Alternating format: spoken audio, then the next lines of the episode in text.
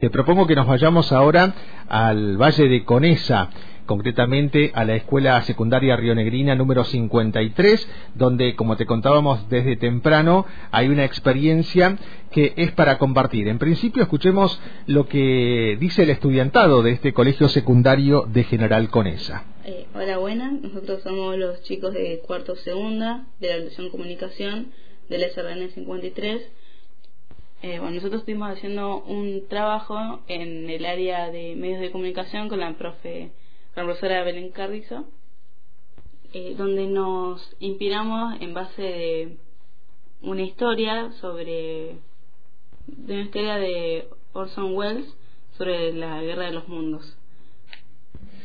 Eh, la profesora nos hizo ponernos en grupos para poder crear un, unas noticias falsas una de las noticias se trataba sobre un tsunami en las grutas y la gente con ese lo iba a estar recibiendo, lo era sobre la luz mala que se robaba un niño. Estas noticias fueron publicadas en el FES de la escuela, eh, acompañadas de un link donde calmaba todo y decían que eran falsas. Sin embargo, hubo mucha gente que empezó a compartir esta publicación sin antes fijarse el link e informarse bien sobre lo que estábamos hablando. Con esto pudimos pudimos darnos cuenta que la gente comparte mucha información sin antes fijarse bien ni informándose sobre lo que está compartiendo. Eh, los chicos de cuarto segunda les agradecemos mucho por el espacio para compartir este experimento que resultó positivo. Bueno, hasta ahí entonces las voces del estudiantado de este colegio secundario de General Conese y nombraban a la profe, a la profesora en comunicación Belén Carrizo. ¿Cómo estás Belén? Omar González desde Radio Antena Libre te saluda. Buenos días. Hola, buen día Omar, ¿cómo estás? Buen día a toda la audiencia. Bueno, gracias por atendernos tempranito y para hablar un poco de, de este tema, ¿no? Que si bien tiene epicentro y ahora me contarás qué pasó una vez que ustedes pusieron en marcha todo, todo el experimento con el tema de las falsas noticias, no noticias o fake news, pero también la excusa para hablar con vos como profesional de la comunicación, qué está pasando con este tema que, por ejemplo, la Organización Mundial de la Salud ya ha puesto el, mote de infodemia, ¿no? ¿Cómo resultó ese experimento desde tu perspectiva? ¿Con qué objetivo se hizo y cómo lo, lo evaluás? Bueno, mira, eh, la verdad, así como lo explican los chicos, el experimento resultó positivo porque nos dimos cuenta que la gente comparte información sin antes chequearla, sin antes acudir a medios oficiales.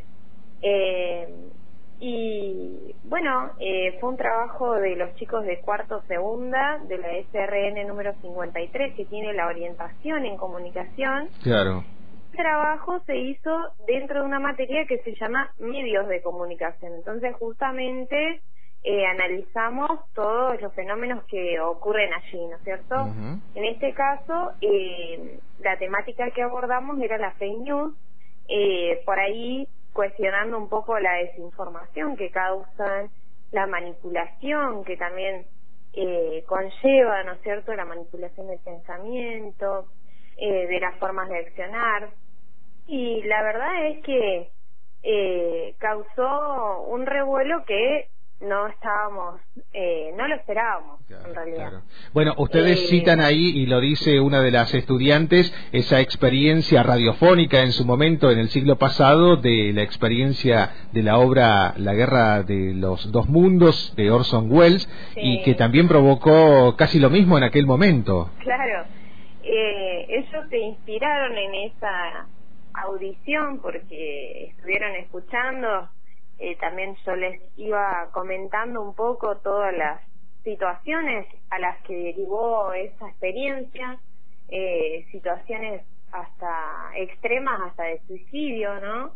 Porque, bueno, en ese momento no había un medio en donde chequear la información eh, y hoy en día, o sea, la diferencia era que estas noticias estaban publicadas acompañadas de un link en el que en todo momento el usuario podía acudir a esa información tranquilizadora.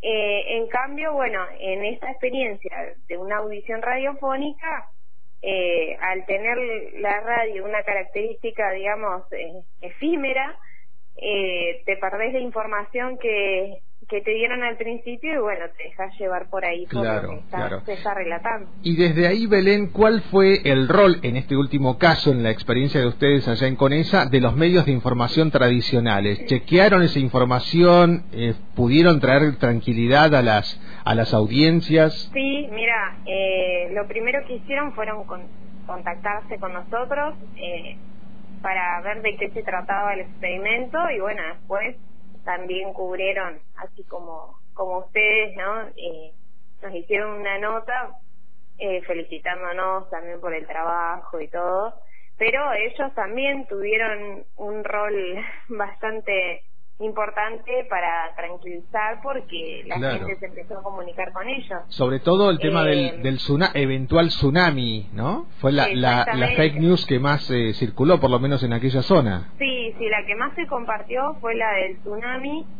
que iba a suceder en las próximas horas y estaba causado por la caída de un satélite en el mar. Entonces, eh, con esa iba a recibir eh, evacuados en distintas eh, entidades que tiene acá. Y bueno, la gente eh, hasta se recibieron mensajes, digamos, ofreciendo ayuda.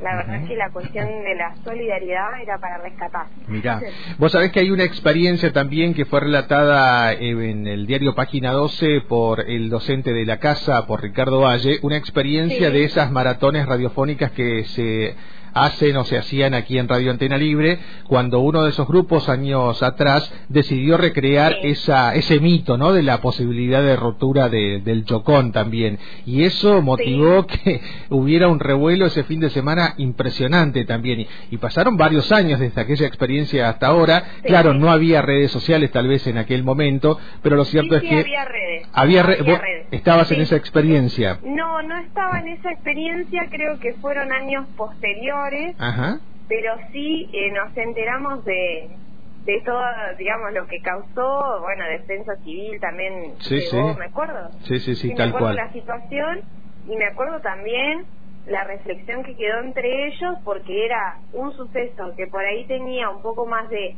verosimilitud, digamos, no era tan, no tenía tanto contenido de la ciencia ficción y entonces, bueno, era probable que pudiera pasar una situación así. Claro, Se dieron claro. cuenta que por ahí emergencias y todo eso podrían haber actuado de distinta manera o tener un poco más de comunicación en un en el caso de que sea real.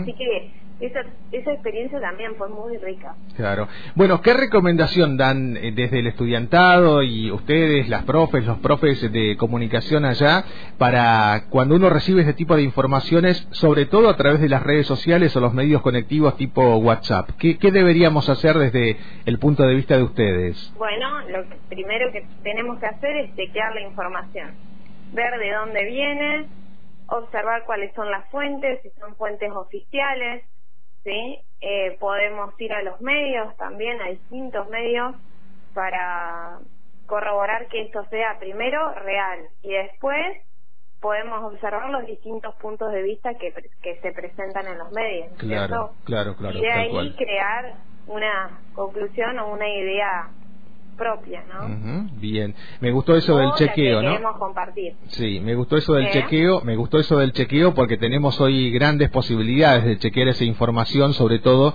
en sitios oficiales o en medios de comunicación donde tenemos en este sentido mucha responsabilidad los medios de, de información tradicionales. Bueno, Belén, Sí, era esta sí. excusa, como te digo, de hablar de la experiencia para esto último también, el mensaje que deja la comunidad educativa de este colegio secundario, la Escuela Secundaria Rionegrina 53 de General Conesa.